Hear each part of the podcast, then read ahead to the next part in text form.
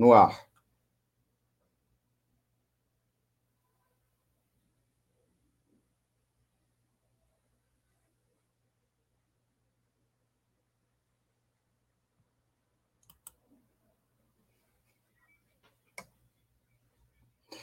Bom dia, Antônio de Pada Figueiredo. Bom dia, amigos e amigas ouvintes da Web Rádio Censura Livre, que estão acompanhando o programa com Antônio, o, o Boletim Censura Livre. Sou Almir César Filho e trago a versão reduzida do Economia Fácil, comentando o destaque do noticiário econômico do dia. Já peço aí vocês dar aquela força, já clicar no, no like e vamos falar sobre o PIB, o resultado do PIB divulgado ontem pelo IBGE que deu um tombo recorde de 9,7% no segundo trimestre e o Brasil entra de novo em recessão. Antônio.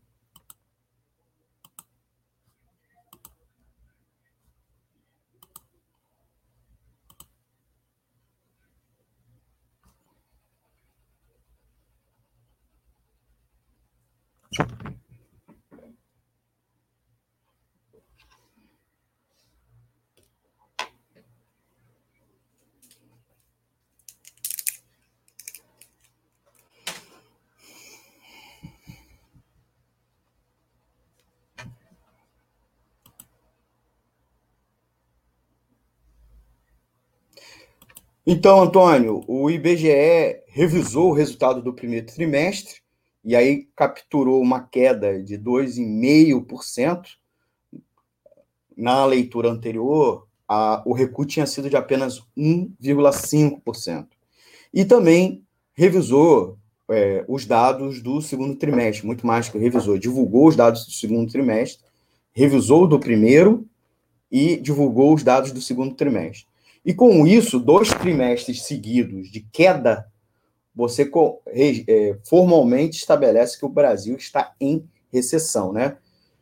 E ao revisar os dados do primeiro trimestre, janeiro, fevereiro e março, acabou dando um resultado quase o dobro do que tinha anteriormente, mostrando que, que, é, que ao contrário do que o Paulo Guedes, ministro da Economia, tinha anunciado, a retração da economia brasileira, provocada é, em grande medida pela pandemia de coronavírus, é, foi muito maior do que ele disse. Ele disse que o Brasil, lá em abril, maio, ele disse que o Brasil só iria é, ter uma retração de 1%, né, uh, com a queda e depois com uma, uma recuperação que aconteceria imediatamente na sequência ao fim das medidas de isolamento social.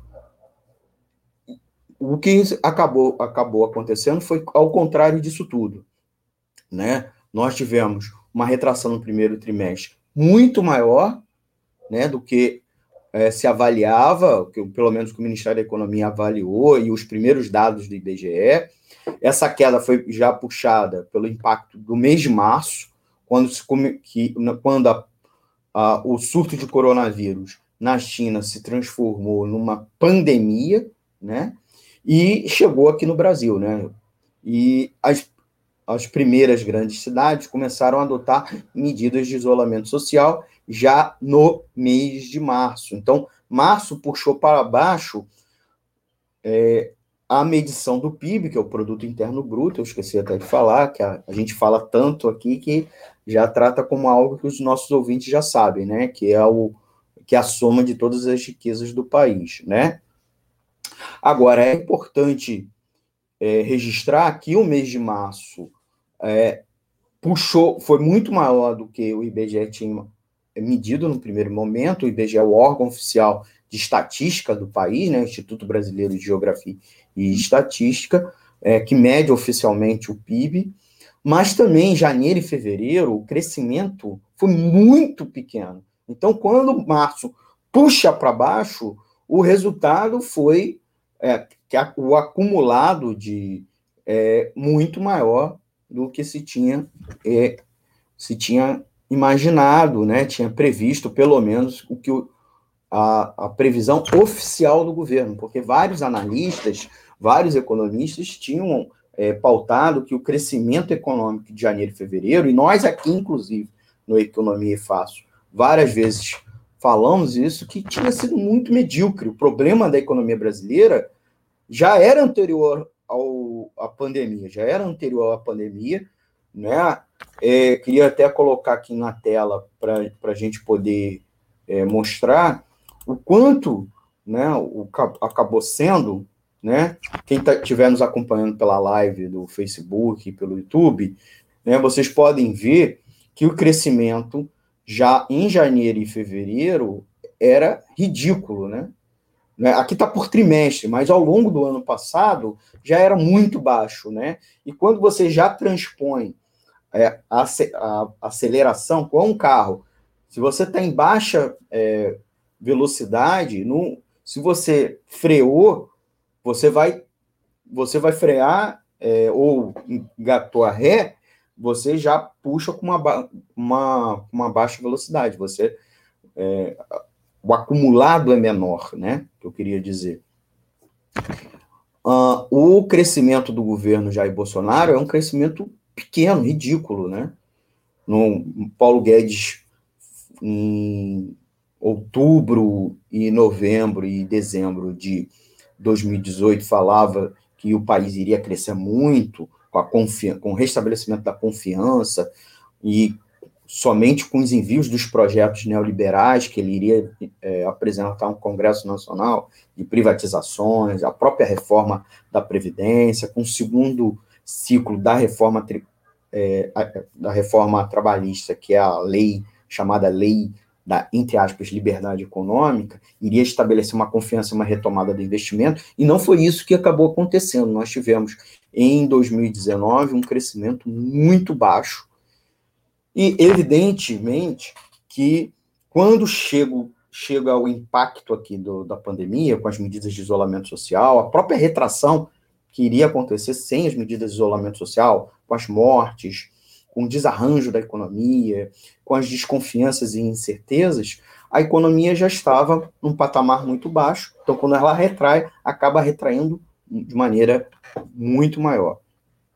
A outra questão evidente é que as medidas de isolamento social no Brasil, como elas não foram firmes, não foram duras e aplicadas todas numa vez só, o que está acontecendo é que a gente está num ciclo, né? A gente está numa curva muito longa, né? Gente, o Brasil está muitas semanas no platô, um fenômeno que só se repete em poucos países do mundo, é o caso, por exemplo, dos Estados Unidos, na qual as medidas de isolamento perduram ao longo do tempo, durante muito tempo, né? Então, enquanto as economias europeias, principalmente, que é o grande referencial, e asiáticas, a atividade econômica voltou a um ou se estabeleceu um novo normal, uma abertura, uma é, mais ampla da economia, aqui no Brasil não, inclusive nem tem condições disso, né? O número de mortes é muito alto, é, se congelou, se estabilizou num patamar muito alto, então várias atividades econômicas não voltaram ao normal.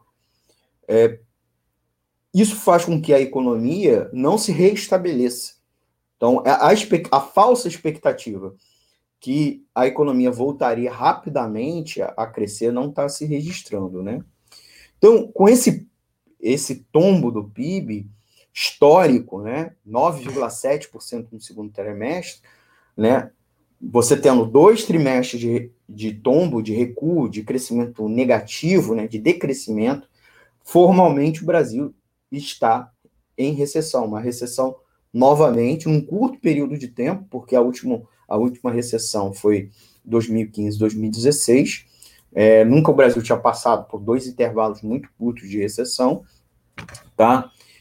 A, o outro fenômeno é um tombo tão gigante, 9,7% para quase de 10% em apenas um trimestre. Isso é um fenômeno histórico.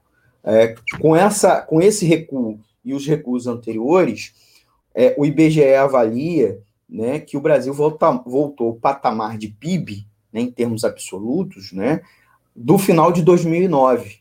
Então, nós recuamos hum, é, quase mais de 10 anos no tempo. Tá? É, com, com, os do, com as duas recessões, com a recessão de 2015 e 2016 e a, a de agora, e o crescimento muito pequeno entre, entre elas, voltamos ao patamar de 2009. Então, é, como a economia brasileira está muito mal. E nesse período, né, é importante a gente registrar para os nossos ouvintes, né, Antônio, que poucos setores da economia cresceram, muito poucos. Principalmente a agropecuária, e não foi um crescimento muito grande, né?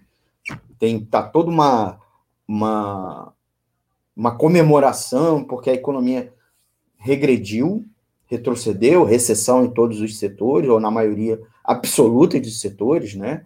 E a agropecuária teve algum crescimento, mas o crescimento da agropecuária foi muito, mas muito pequeno. Se a gente conseguir colocar em tela aqui, é, eu vou evitar para não dar problemas, tá?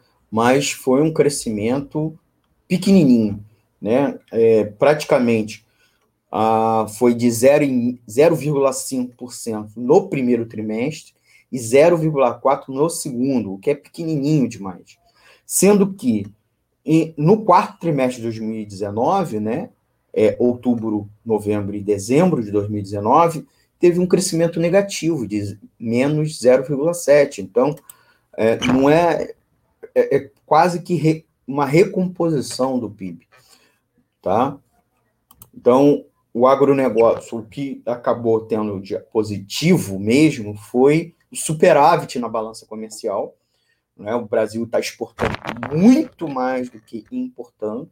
Isso tem a ver até pela queda do poder de compra registrado internamente. Então, você está absorvendo, está comprando menos. E o principal, é, a principal pauta de exportação são commodities e produtos de origem da agropecuária. Então, nesse saldo, nesse saldo, o Brasil registrou, registrou uma balança comercial positiva, né? Um aumento, inclusive, do seu superávit.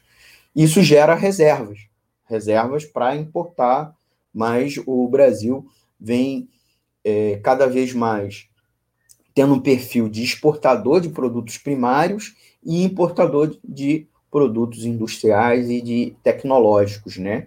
O que é muito ruim para a economia brasileira, tá? Não é bom, né? Ontem mesmo eu estava conversando com uma pessoa muito próxima a mim e ela é toda alegre porque Uh, tem empresas chinesas vendendo aqui produtos, brinquedos, inclusive, muito barato, né? Um, um, muito uma, uma, boneca dessa marca é, americana muito famosa, sendo produzida na China e vendendo aqui a 50 reais, coisa que no Brasil o preço seria 80, 90, né? Eles embarcam e vendem diretamente, você compra pela internet. Aí, aí eu falei, beleza, você está comprando um produto barato, uh, mas que não está gerando riqueza no país. E mais à frente você mesmo vai ficar sem dinheiro para comprar esse produto barato, porque você gera uma, uma concorrência né, predatória com a indústria nacional e o resultado é a indústria nacional fechar. Ou, ou, no mínimo, se não fechar a empresa, fechar o posto de trabalho aqui, e aí as pessoas não vão gerar, não vão ter emprego, sem emprego, sem salário, sem salário não tem consumo. Né? Então, é, é esse fenômeno que vem acontecendo no Brasil. E com uma, um adendo, o agronegócio gera, na sua maior parte, empregos com baixo salário e são produtos com baixo, poder, baixo valor agregado, que tem pouca capilaridade na economia, né? A riqueza que o agronegócio gera não dissemina no conjunto da economia, tá bom? Para a gente acelerar, um outro grande setor, né, Antônio, que registrou algum crescimento, foi supermercados, né? E todo mundo viu que, que com as medidas de isolamento social, as pessoas passaram a comprar para consumir em casa, né?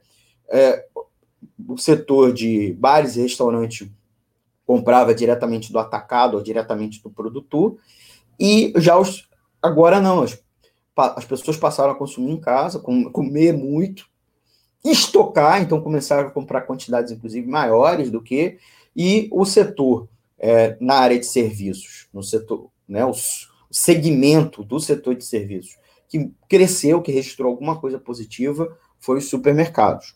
Né? Obviamente, um dos fatores que é, contribuíram para esse saldo azul no setor de grande varejo, né, que é os supermercados, foi o auxílio emergencial, tá? a antecipação da primeira parcela, parcela do 13 terceiro e a liberação, liberação do FGTS, que aumentaram a circulação de recursos. Mas foi um aumento artificial, tá? O que serviu, evidentemente, como um colchão amortecedor da economia brasileira no período. É, não à toa que o governo, ou pelo menos parte do governo, insiste em prolongar o auxílio emergencial, mesmo com um valor menor, justamente nessa tentativa de estabelecer algum tipo de mecanismo para man tentar manter a economia com algum crescimento, tá? O auxílio emergencial, de fato, ontem nós recebemos a notícia que ele vai se prolongar até o final do ano, mas vai cair o valor para 300 reais. É, lembrando que ele começou a ser pago em abril e foi estabelecido em três parcelas originalmente de 600 reais.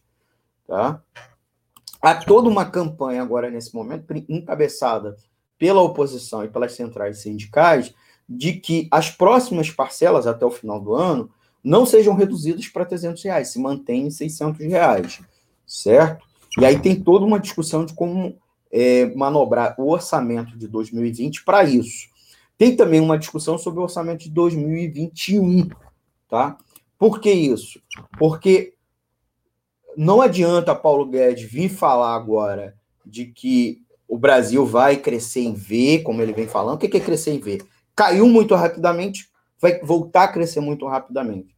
O que não é verdade. Os analistas vêm apontando, é, os economistas vêm apontando, que não há elementos na economia que sinalizem isso, certo? É, pode ter elementos de que o pior momento passou tá? E que os, o, as medidas emergenciais, como o auxílio, né, o benefício é, assistencial emergencial, surtiram algum efeito positivo na economia, mas isso não permite dizer que o terceiro e o quarto trimestre de 2020 e o próprio ano de 2021, a economia vai crescer muito. A previsão, inclusive, para 2021 e 21, vários analistas muito sérios que estão fazendo análise macroeconômica, tem, é, tem fundamentos, são, não são pessoas ligadas ao governo ou ligadas, ou mesmo, mesmo gente do mercado financeiro, tem uma avaliação muito negativa para 2021. Inclusive apontando que, de maneira mais otimista, a economia no máximo vai crescer 2,5% o que é muito pouco para, para a economia brasileira, para gerar empregos, né? Então, a economia brasileira, para ter algo que gere empregos suficientes para a sua massa de trabalhadores, é, precisa crescer algo em torno de 3,5, 4 para cima. E o registro para 2005 vai ser 2,5 num cenário otimista e num cenário que é o seguinte, como o tombo foi grande, qualquer novo crescimento já é extraordinário. Então, o extraordinário é 2,5, é muito pouco. Para a economia, para a economia voltar a crescer com vigor, Antônio, e aí já a gente concluir, né, porque é, para o quadro não ficar muito longo, mas principalmente para não alugar o programa, duas coisas são alvo de debate nesse momento. É, e tem uma terceira, que não é exatamente, mas que eu acho que é fundamental. A primeira coisa é não ficar fazendo é, discurso positivo, artificial, como o governo vem fazendo, como o Paulo Guedes. Paulo Guedes é, tem, vem sendo muito cobrado, evidente porque o, a, as taxas de crescimento da economia brasileira antes da pandemia era muito baixa ridícula. E já não tinha mais a ver com os possíveis erros de política econômica do governo Dilma. Até porque a gente já tinha quase do, tinha é, tido dois, quase dois anos, de, mais de dois anos de governo Temer, e no início desse ano a gente já tinha um registrado um ano de governo Bolsonaro com Temer à frente da equipe econômica, certo? Então você não poderia mais ficar agitando que a culpa era de fulano ou de Beltrano do passado, né? É, e o próprio Paulo Guedes, no início do governo, disse que o governo rapidamente iria gerar um efeito positivo na economia e a economia iria crescer, o que não aconteceu, certo? Então, Paulo Guedes vem sendo cobrado, inclusive por erros de previsão, porque ele prevê algo e não acontece, certo? É, e, inclusive, por erros na política econômica, sucessivos erros, inclusive uma austeridade excessiva, que, na tentativa de diminuir o, de diminuir o déficit público, com a promessa que a redução do déficit público geraria uma confiança dos investidores, tanto para emprestar ao governo, como investir diretamente na economia, e isso geraria um crescimento da economia, não se teve. Não houve é, essa, esse aumento de confiança, não se refletiu em crescimento, principalmente em investimento privado. E a, austeridade do governo vem gerando reduções do investimento com impacto negativo justamente na economia. E, por sua vez, toda vez que o governo corta gasto público, ele tem um efeito multiplicador negativo de queda na própria arrecadação dele. Porque gasto público é poder de é renda sendo injetada na economia. Com menos renda sendo injetada na economia, você tem um efeito que de menos renda circulando, sendo multiplicada, e se há menos renda sendo multiplicada, você também tem menos arrecadação. Certo? Algo que qualquer qualquer manual de macroeconomia, coisa que essa equipe econômica parece que não estudou economia, por isso que quando o pessoal fala, ah, os economistas, esses caras não são economistas. Se são, são todos eh, competentes, certo? Eles não conseguiriam administrar uma carrocinha de cachorro-quente que eles levariam quebrar, certo? Muito menos uma economia. Eles conseguem funcionar no banco, na qual as regras econômicas do banco em alguma medida, são até invertidas. E como todos são oriundos do mercado financeiro, ou são banqueiros, ou são altos executivos. E aí tem uma. Aí vamos aos dois últimos aspectos que eu queria para concluir. É, primeira coisa, há um embate sobre o orçamento 2020. É, desculpa, 2021.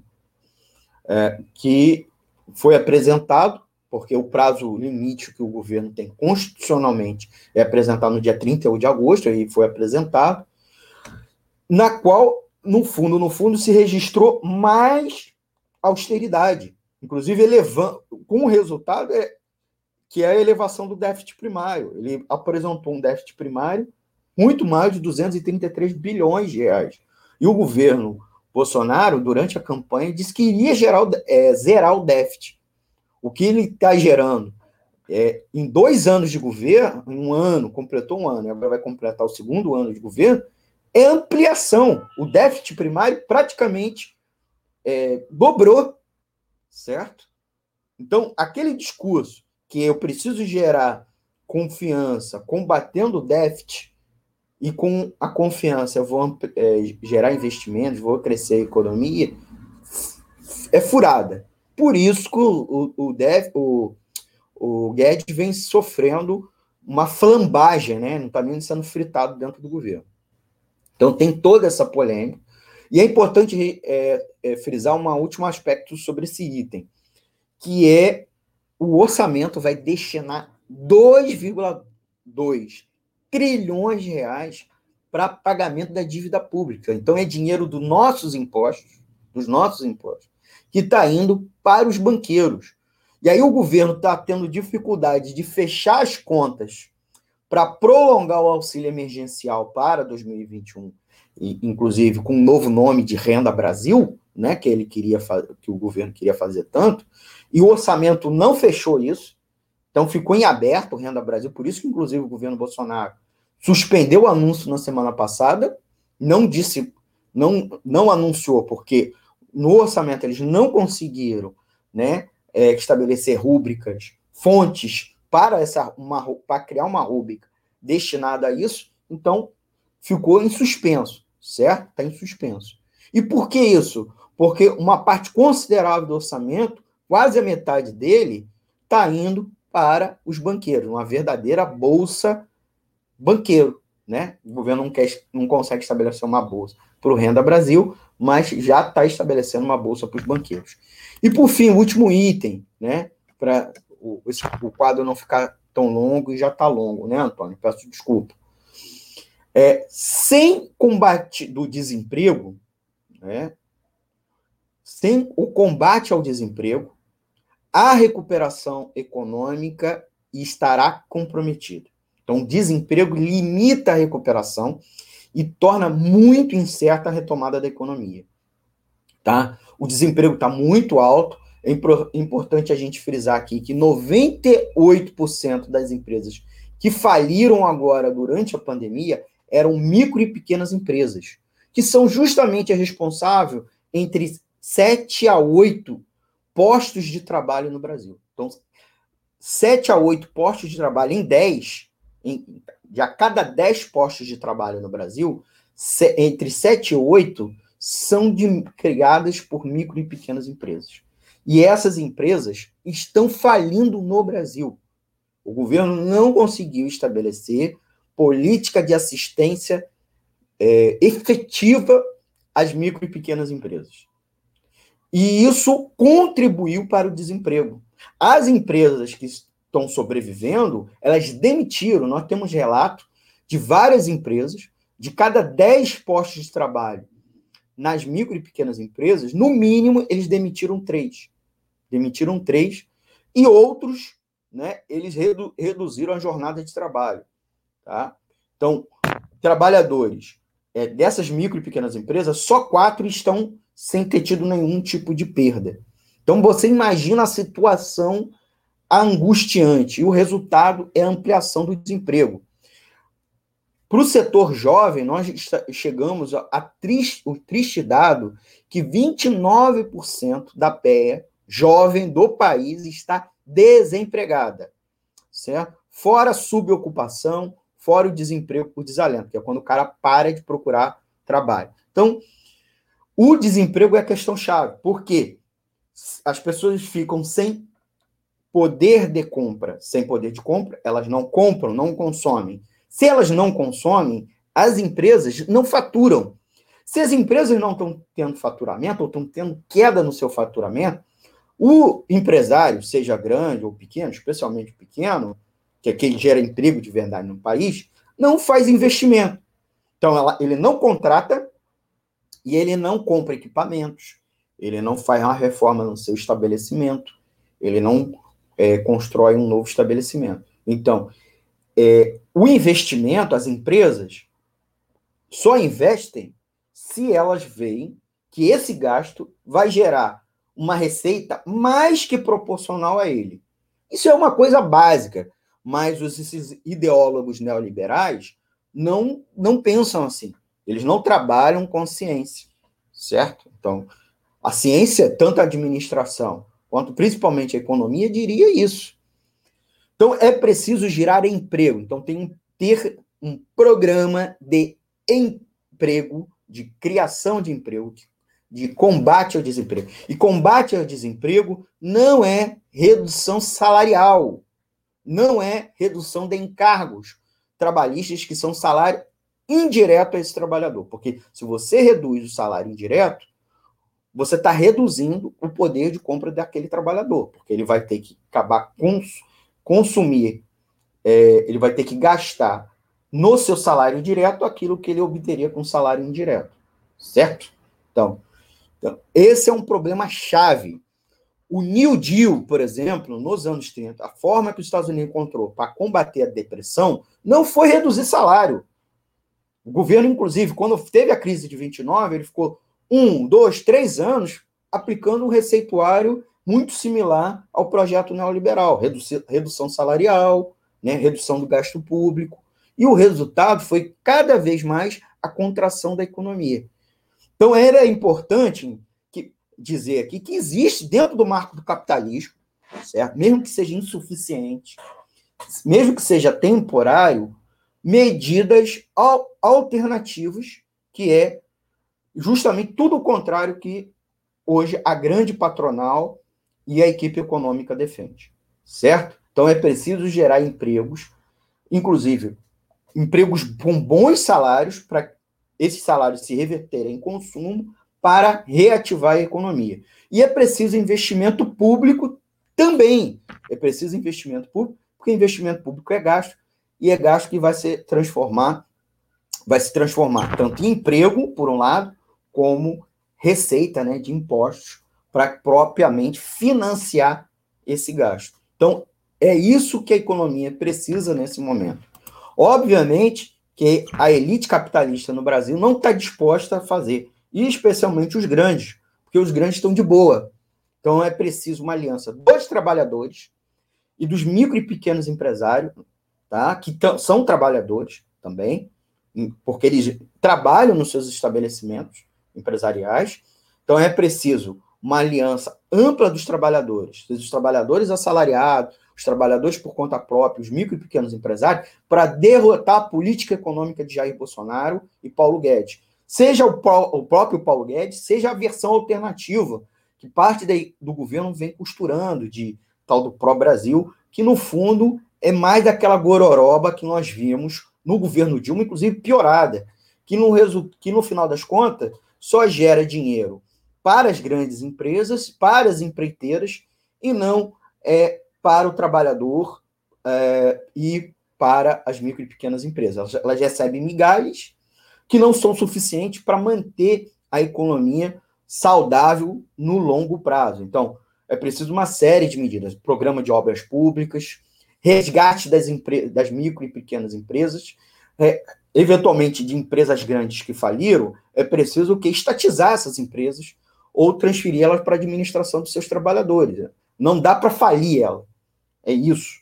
É preciso fazer um resgate entregando para os trabalhadores para que eles continuem gerando e penalizar, sim, o grande, que sempre teve lucro ou foi incompetente e agora é, ele o que ele faz é lavar as mãos, falindo a empresa, né? Ou indo com o pires na mão pedindo ao governo. Então, é uma outra política econômica voltada, sim, aos trabalhadores. E aí sim, aí sim, nós vamos resolver o problema da queda do PIB medido pelo IBGE. Antônio, é com você.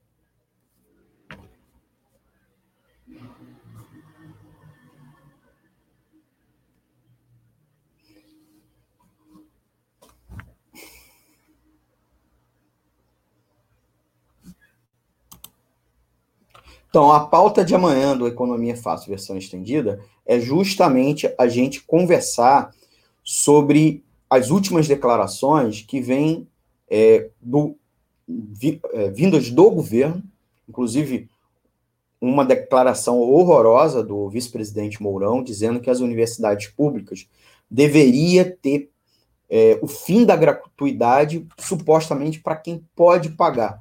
Então, é isso que nós vamos conversar nessa edição, tá?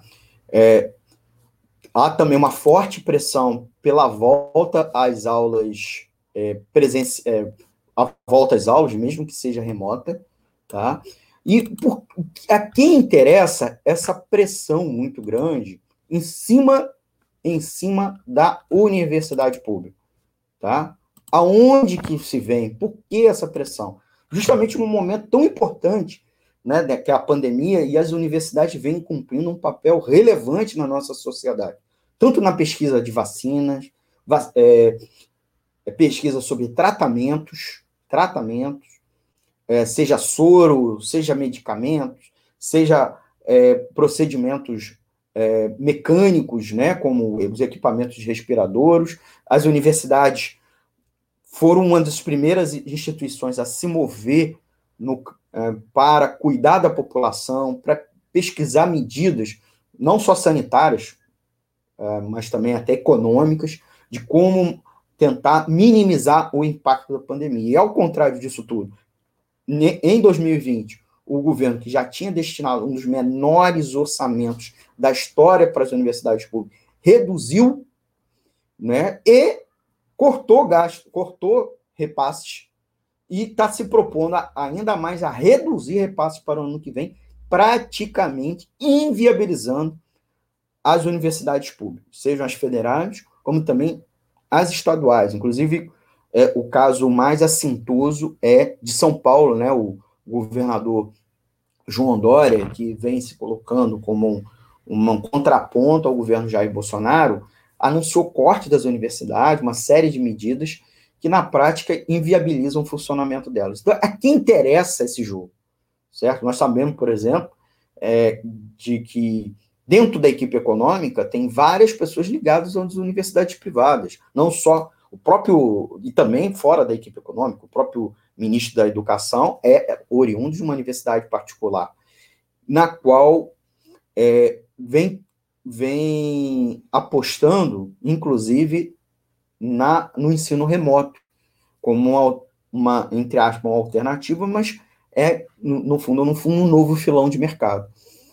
Então, se as universidades públicas podem também explorar, por que as privadas não podem, ainda mais e com bastante lucro? Então, nós vamos discutir isso nessa edição, é, com a presença da professora Gelta Xavier, da UF, uma das grandes especialistas de educação do país, tá? E vai ser quinta-feira, às 20 horas, ao vivo, amanhã, né? Hoje a gente está gravando dia 2 de setembro, vai ser amanhã, dia 3 de setembro, e conto com a presença de vocês, já mandando a sua pergunta, dúvida, né?